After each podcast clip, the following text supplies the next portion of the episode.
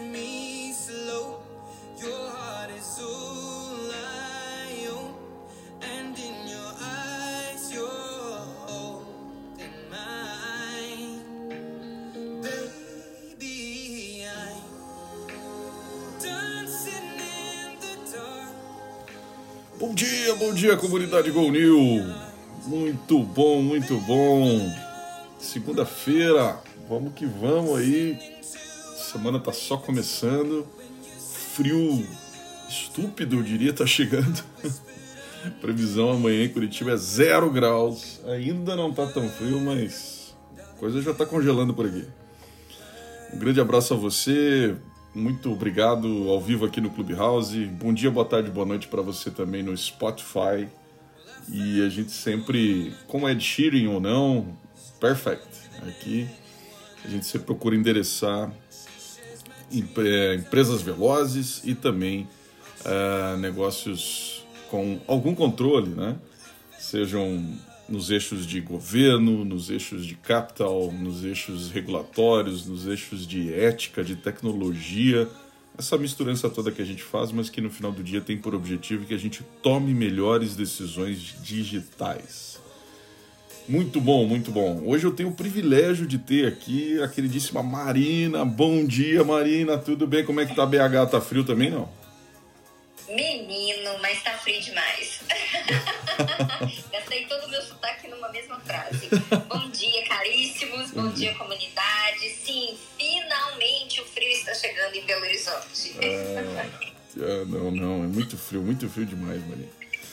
Bom, a gente também tem aqui queridíssimas convidadas ilustres hoje. A gente tem a Agnes, a Cris, a gente tem a Elismar também que está por aí.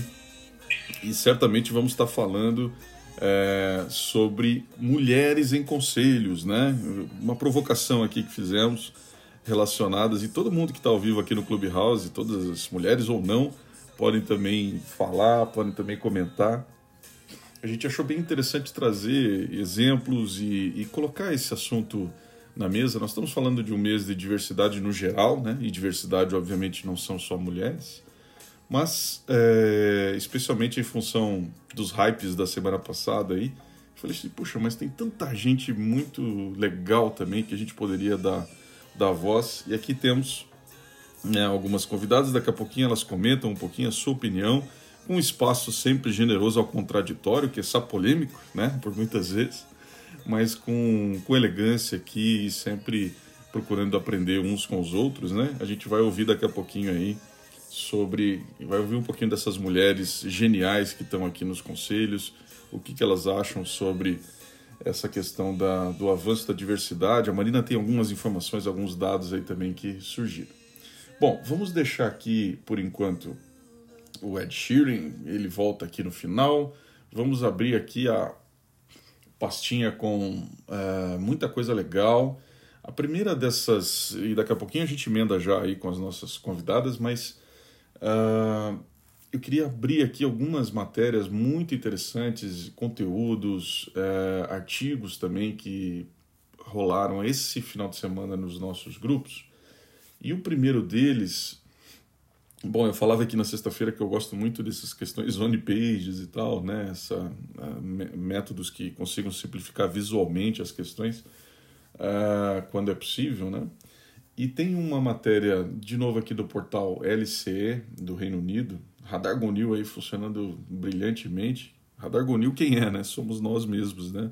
A nossa comunidade. Se você não faz parte ainda, entra lá, www.gonil.com, tem um íconezinho do Whats, e lá você pode pedir para o time Gonil te direcionar para um desses grupos. Sempre pessoas de altíssimo nível uh, estão ali reunidas e trocando informações relevantes e preciosas. Bom, uma dessas foi esse que saiu aqui no LCE, esse portal do Reino Unido, dizendo o seguinte: quando é a hora de transferir recursos para novas tecnologias? Parar de ficar mantendo os legados e tal, né? E aí abre aspas aqui, né? A gerência dá muita atenção a novas ideias e tecnologias de ponta, mas a maioria dos seus recursos é consumida por tecnologias legadas, maduras, que muitas vezes não são gerenciadas de forma ativa e rigorosa. As razões são frequentemente culturais e políticas. Né?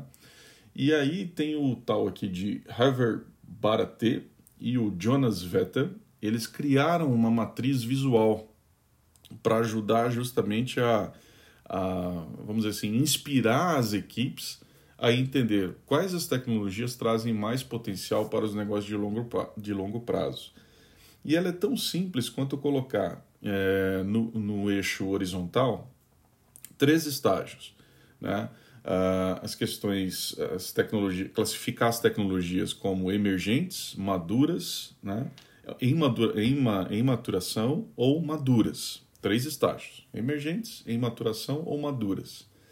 E uh, no eixo vertical, colocar a, a questão de, de diferencial, né? o potencial de diferenciação que, que elas têm, que essas tecnologias têm. Então, diferencial de, de, de potencial de diferenciação, perdão, versus, uh, vamos dizer assim, o estágio dessa tecnologia, esses seriam um os, os, os, eixos X e Y aí. E aí as bolinhas distribuídas nesse gráfico, né, tudo isso aqui visualmente, no Clubhouse é mais difícil de falar, mas uh, visualmente você vai poder ver lá nesse artigo, você consegue ter uma, uma uh, visão de quais são as, as novas tecnologias principais, com o tamanho da, das bolinhas, refletindo, por exemplo, o valor do investimento anual, você consegue ver aonde, que, em que estágio os teus investimentos eh, tecnológicos estão concentrados. Se no estágio de emergentes, se no estágio em maturação ou se no estágio das tecnologias maduras, né? Então a, a distribuição visual assim do orçamento versus no outro eixo o potencial que isso tem de diferenciar você.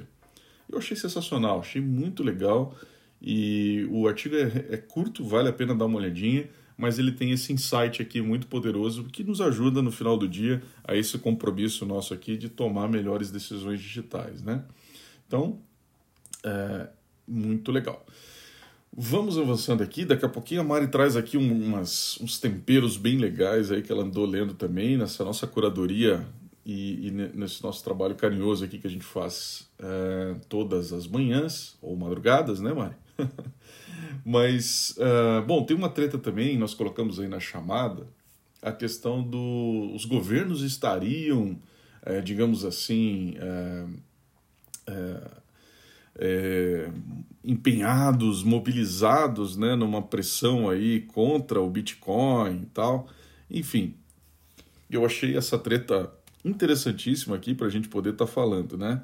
E ah, isso saiu, na verdade, num, numa, num, num portal do Reddit, na verdade, não foi um portal, foi num blog do, daquele reddit.com, né?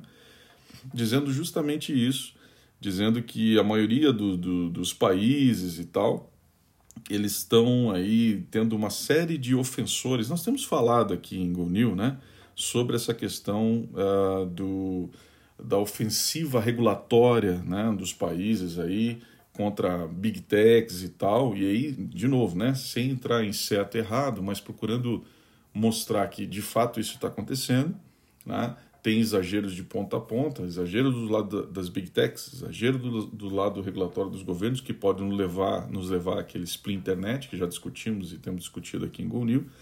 Mas o fato é que esse blog aqui, um pouquinho mais, digamos assim, é, uh, ácido né, nesse tema, está dizendo o seguinte: ó, as nações mais ricas, uh, antes, desculpa, governos planejando um ataque coordenado global ao Bitcoin.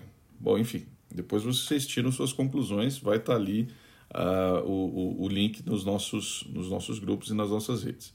As nações mais ricas do mundo estão visando criptos, restringindo, entre outros, os seguintes: transações de ponto a ponto, stablecoins, carteiras privadas, aplicativos de armazenamento, etc. e tal, né, the wallets, uh, questões relacionadas à privacidade e os AC, ICOs, né, os, as captações em cripto, os IPOs de cripto, que teve um hype, já diminuiu e tal, e os projetos futuros, né, de DEF, NFTs, contratos inteligentes, etc e tal.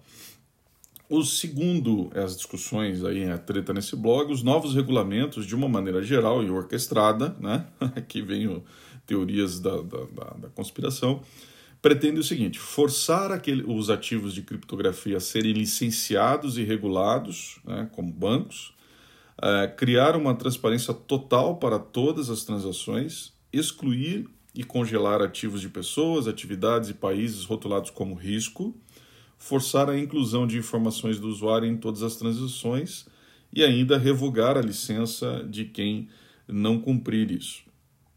E aí, é, eu acho que nós repercutimos aqui a questão de El Salvador, né? Teve até uma entrevista que saiu no final da semana passada é, sobre do, do, próprio presidente de El Salvador, explicando um pouquinho. Tem uma treta relacionada também lá ao artigo 7 de que ele meio que obrigou a população a, a, a, aceitar Bitcoin, mas não é bem assim, né? É, aceita, mas converte na hora e tal.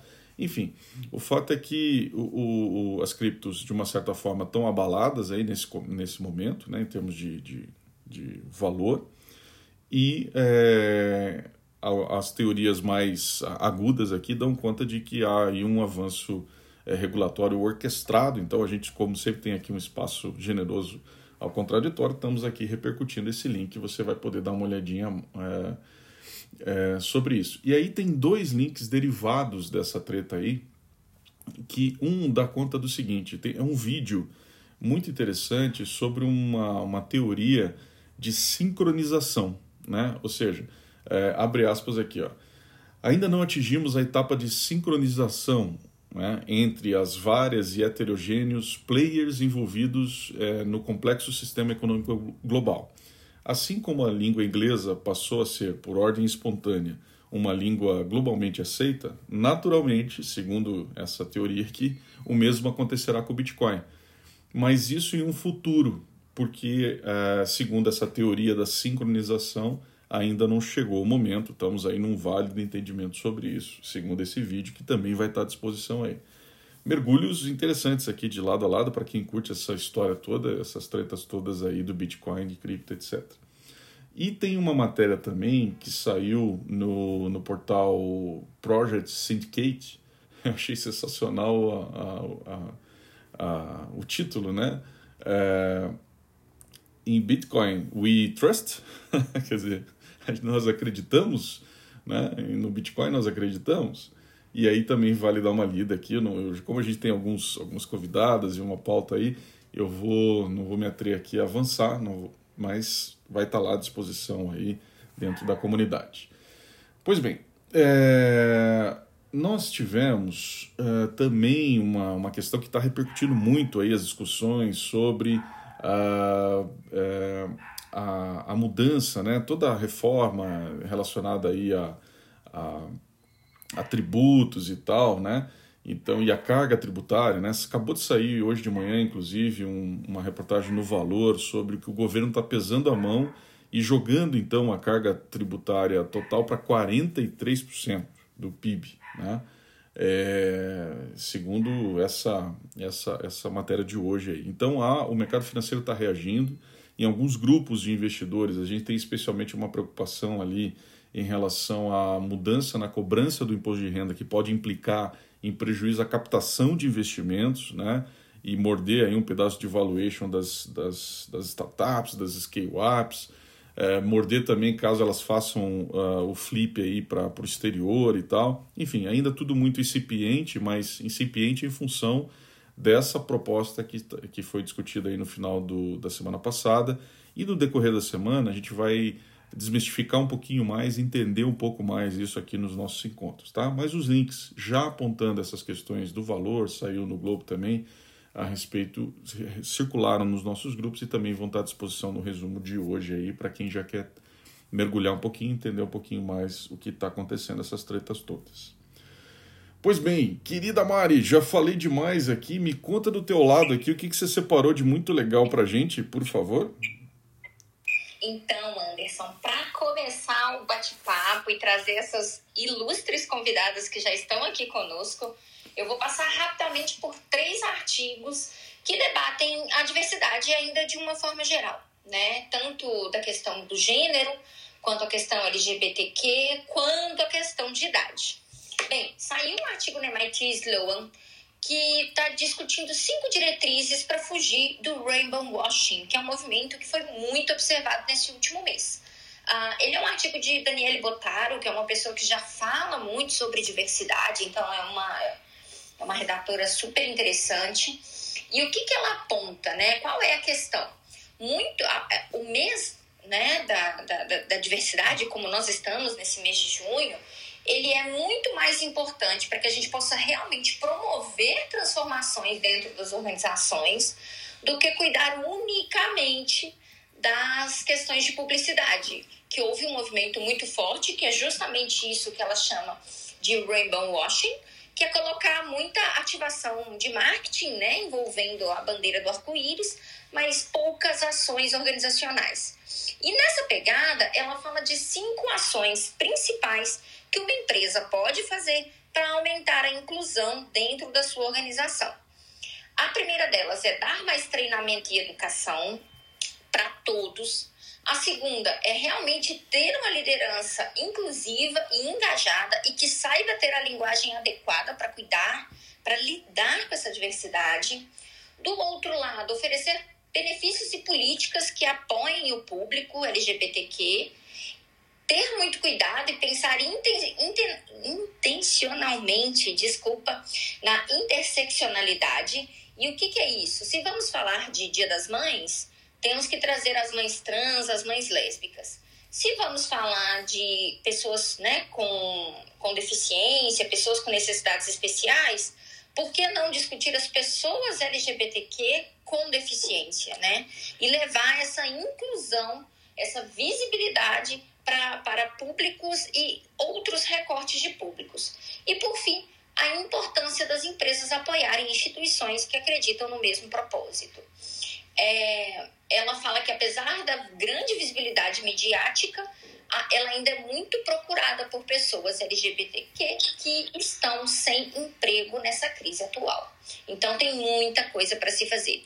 E aproveitando o nosso hype da semana passada, né, sem querer entrar nessa discussão novamente, mas a visibilidade da questão das mulheres dentro de conselhos ganhou uma nota na Veja num artigo de José Goulart. Uh, ele aponta que o Nubank tem três vezes mais mulheres no conselho que a média da bolsa. E ele traz um artigo que saiu na ONU, alguns dados de um relatório da ONU, Anderson. É, o que, que esse dado diz? O Nubank passou a ter três mulheres no seu conselho de administração, representando um percentual de 37,5% do total de conselheiros, ou três vezes maior do que a média das empresas brasileiras na B3 maior até que a média das empresas listadas na Nasdaq, que é a bolsa em que o Nubank pretende abrir capital. O percentual de mulheres em conselho de administração das empresas na Nasdaq é de 27,8%. E mais uma vez, esse relatório que foi produzido pela UNCTAD, né, que é um dos braços da ONU, ele traz dados que mostram que temos ainda desafios. Né? Nas bolsas brasileiras, as mulheres ocupam 12,1% das vagas no conselho de administração, e quando falamos de cargos de CEO, ocupamos apenas 1%, considerando uh, as empresas, obviamente, capital aberto, porque esses dados são, são mais acessíveis. Né? E para fechar, a última pauta de diversidade que vou te trazer ela fala sobre a idade. Saiu um artigo na Knowledge Wharton Uh, e esse artigo ele discute a importância, uh, ele inclusive chama Debunking the Young Founder Myth, uh, e ele traz como que as empresas lideradas por pessoas mais sêniores têm alcançado mais sucesso, seja pela capacidade de crescimento, expressa inclusive pela capacidade de contratação desse founder, que tem em média 42 anos, seja pela visibilidade de crescimento. Empresas lideradas por pessoas com mais de 45 anos têm a capacidade de crescer 1,8 vezes mais do que empresas que são fundadas por pessoas de 30 anos. E tem um outro indicador aqui interessante, falando que as empresas que têm founders em torno de 20 anos, elas têm uma probabilidade muito menor de dar certo. Então, uh, temos aí um, um, um, dado que já vinha sendo discutido, mas esse artigo da Wharton confirma, né, repete essa visibilidade de que pessoas que já têm uma trajetória, uma maturidade conseguem abrir empresas com muito mais crescimento. É, dada todas essas questões, eu volto a bola para você para escutar essas mulheres incríveis que estão aqui com a gente. Vamos lá, vamos lá. Já temos aqui a Agnes, a Cris, a Elismar e outras que estiverem aqui ao vivo também no Clubhouse são sempre bem-vindas, né? É interessante a gente perceber o, o, que os números ainda não realmente não traduzem, né? Tamanho potencial que existem aí. E eu queria ouvir um pouquinho, uh, ah, para começar aqui, a querida Cris Achê. Cris, se você puder dar a tua opinião, como é que você viu esses números, vocês mesmos lá no, no WCD, né? Que tem uma, um, um trabalho muito bacana sobre mulheres em conselho e tal, né? É, o que, que você pode nos enriquecer aqui nessa manhã onde o frio está chegando, querida Cris? Bom dia, Anderson. Bom dia, Marina, Agnes, Elismar e todos que estão nos ouvindo. É um prazer estar aqui com vocês. É, essa evolução, Anderson, tá, tá muito clara, né? É, nós criamos no ano passado, é, em 19, outubro de 19, uma certificadora é, de empresas é, que reconhecem é, que reconhecem a diversidade, né? que tenha no mínimo duas mulheres em conselho. E é impressionante a velocidade né, essa, que essa ação positiva ela está percebendo hoje no mercado. Né? A gente começou só de empresas de, de capital aberto ou empresas familiares é, a gente dobrou o número de empresas certificadas, né? Então a gente está percebendo que efetivamente as coisas estão acontecendo, talvez não na velocidade desejada, né? Uh, hoje, se a gente seguir, uh, tem números que são ditos que só daqui a 110 anos, etc, etc. Mas o índice TEVA nas empresas uh, de, listadas aqui, aqui em São Paulo que está menos frio do que em Curitiba, por enquanto. Nós chegamos em uh, é, 2086, a gente chega nessa, nessa igualdade. Né? Então, a evolução está acontecendo, não na velocidade que se queria. Agora, para isso, está tendo uma série de ações que estão acontecendo.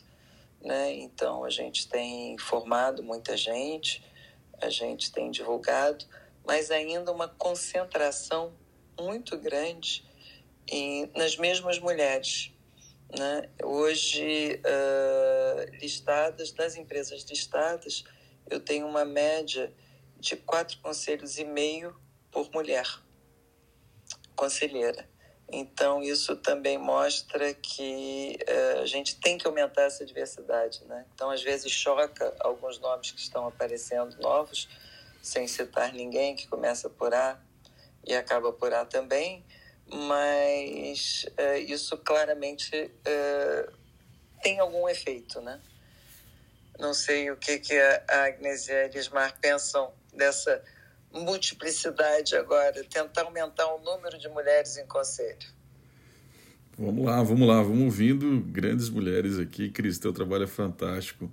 Agnes, se você puder, depois a Elismar, traz aí algum, alguns temperos e informações lá que você sempre tem que são muito legais dentro do nosso C2I, né? Nossa queridíssima convidada ilustre sempre do, do programa de certificação para conselheiro de inovação. Fala lá, Agnes. Bom dia a todos. É... Ah, são, muita, é, é, são muitos, muitos assuntos aí nessas notícias que, que a Marina trouxe para gente, os comentários da Cris, realmente o trabalho lá que a WCD, a Cristã tem feito, tem sido muito legal e eu acho que tem ajudado a trazer muita atenção é, para a questão da diversidade. E essa certificação das empresas também é uma, um, uma ferramenta importante né, para ajudar. Mas eu acho que o, nosso problema do como mercado mundo ele ainda está muito. É, é a gente está esquecendo de olhar um pouco mais a raiz do problema às vezes, né? Que é dar as oportunidades e treinar e, e incentivar com que as pessoas tenham, com, com que essa diversidade tenha capacidade e tenha é, é, confiança para poder chegar a nível do conselho, né? Então, voltando aí no que a Marina falou, que a gente ainda vê poucas é, mulheres, negros, né, da, ou representantes da comunidade LGBTQ+, é, chegando a altos cargos dentro da companhia. E a gente, é, pensando um pouco no nível de experiência que, às vezes, né, se busca para esses conselheiros, de ter uma vivência num alto cargo de executivo, é, o, a nossa pirâmide está tá muito estreita, ela está um obelisco, ela não está uma pirâmide, né? Então a gente ainda tem poucas pessoas que é, se sentem capazes, que se sentem né, prontas para assumir uma, uma posição desse tipo, porque realmente também não tiveram oportunidade é, mais cedo nas suas carreiras de desenvolver determinados determinadas habilidades que, que, que, que elas sintam que possam também ajudar a agregar. Então, acho que essa representatividade é importante ser, começar a ser incentivada dentro de todos os níveis e nichos na, nas companhias, para que essa, esse aumento e essa igualdade dentro do conselho seja um movimento natural e que venha é, de toda de toda parte de todo o mercado. Então, é Acho que esse é uma das, um dos pontos que eu queria trazer. Depois, se a gente, eu vou passar para o Lismar aqui, mas depois se a gente é, pode voltar e comentar é, questões mais específicas da relação da idade e do, é, e, e do, do, marketing que a Marina trouxe. Legal, legal. Antes, Anderson, de passar a palavra para Elismar, que é uma querida do meu coração, eu queria falar que Dani Botaro, que nós acabamos de citar no artigo da MIT, está aqui conosco e é um grande prazer estar citando o artigo dela e poder ter ela aqui, se ela quiser comentar, né, Anderson, fazer parte desse debate. Ah, claro, querida Dani, sempre muito bem-vinda aí, já conversamos em outros carnavais. Parabéns pelo artigo, Dani. Obrigada, bom dia. Fiquei super feliz de ver a Marina destacando os pontos aí. Sempre bom estar com vocês. Legal, querida, legal. Mas assim. Vamos... Arrasou, Dani. arrasou, arrasou. Querida, querida Lismar, me conta. É, tem também uma questão aí de, de, de, a gente conseguir ter competência mesmo, né? Quer dizer, o jogo de. Eu sei que você tem uma posição é, é, bem forte em relação a esse tema, né? Porque o jogo do board é um jogo difícil mesmo, né? Ele não é um jogo é, é, simples, né? Como é que a gente. Dá, dá um pouquinho a tua visão sobre isso, se você puder aí. Não sei se você está conseguindo falar. Tcharam. Será que ela consegue abrir aí? Só apertar o, o, o nosso. Tem um, um, um microfonezinho aí, Elismar. Pelo menos eu não, não a estou ouvindo. Acho que não deu. Tem problema, vão tocando. Agnes, quer trazer então os dados que você, enquanto a Elismar consegue ali é, uma melhor condição? Você, você ia falar de alguma coisa? Ia, ia comentar também, acho que a questão da idade, é, né, que, que também é de fundador, e, e, uma coisa interessante de algumas companhias que a gente tem conversado, é, até dentro aí do, do grupo do C2I, que é, eu, eu, eu, acho interessante falar que uma, um, um, founder novo não tem sucesso. A gente tem uns exemplos aí das grandes, né, das big techs que foram fundadas por pessoas muito jovens. Aí eu acho que é, depende um pouco também de quem esse jovem consegue trazer para ser um advisor, né, junto com ele. Essa experiência, e a gente entra na questão de diversidade, ela tem que ser uma experiência combinada porque o founder talvez ele pode ser que ele tenha uma visão muito boa da oportunidade e do mercado e aí até entrando um pouco na questão da, da Anitta, né, de é, conversar melhor com o público alvo, né, para o cliente e de área de crescimento da companhia, mas a, essa experiência via conselho, via é, investidor, via advisor, é, fazer. Opa. Deu, deu certo, Elismar, mas legal. Deu certo, me desculpa, viu, não, pessoal? Tudo bom. Concluiu, concluiu Agnes?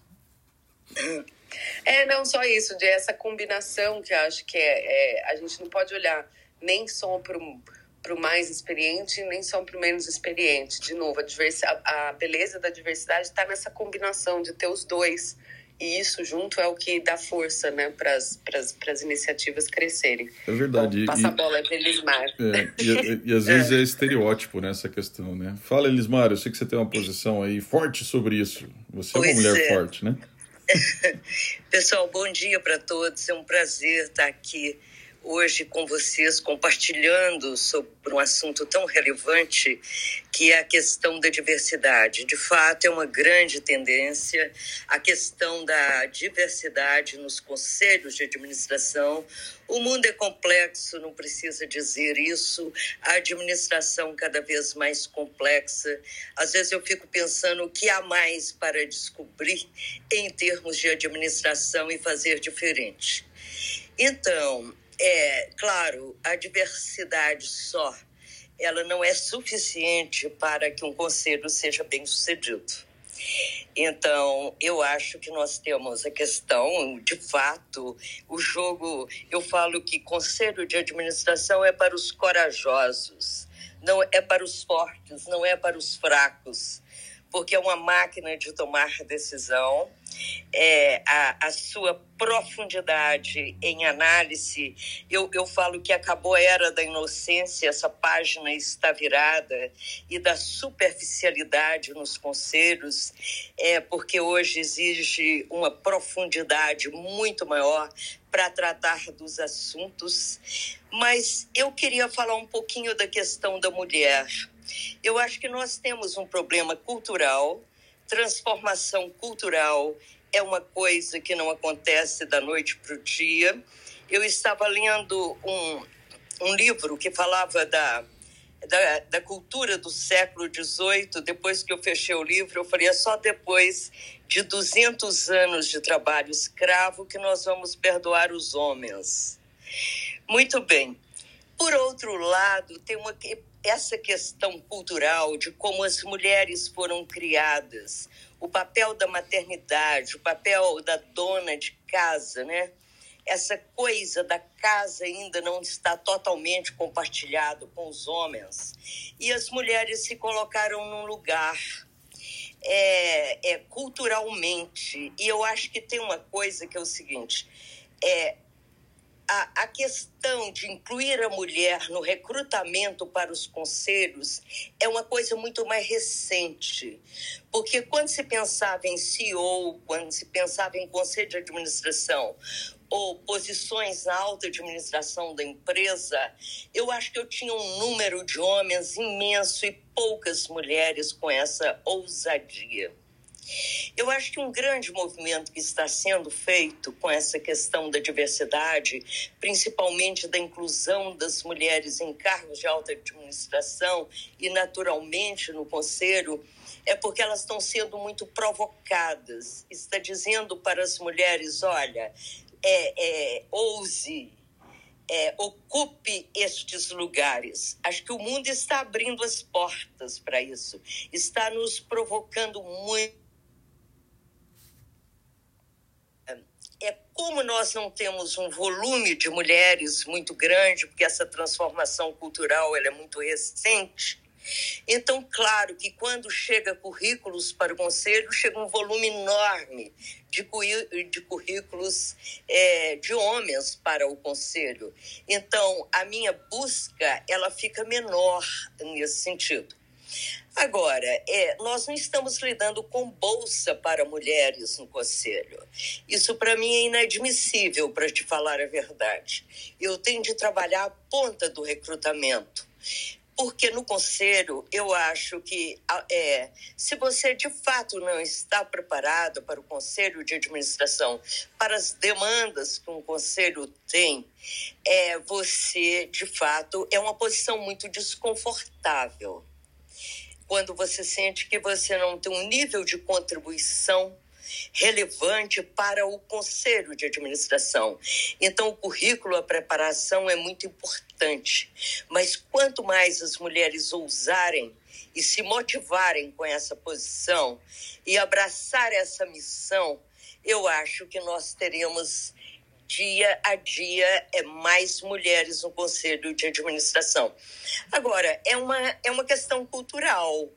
e as questões culturais, é, a transformação ela vem muito lentamente mesmo, porque este espaço convencionalmente, culturalmente, ao longo da nossa história, ela foi dedicada aos homens.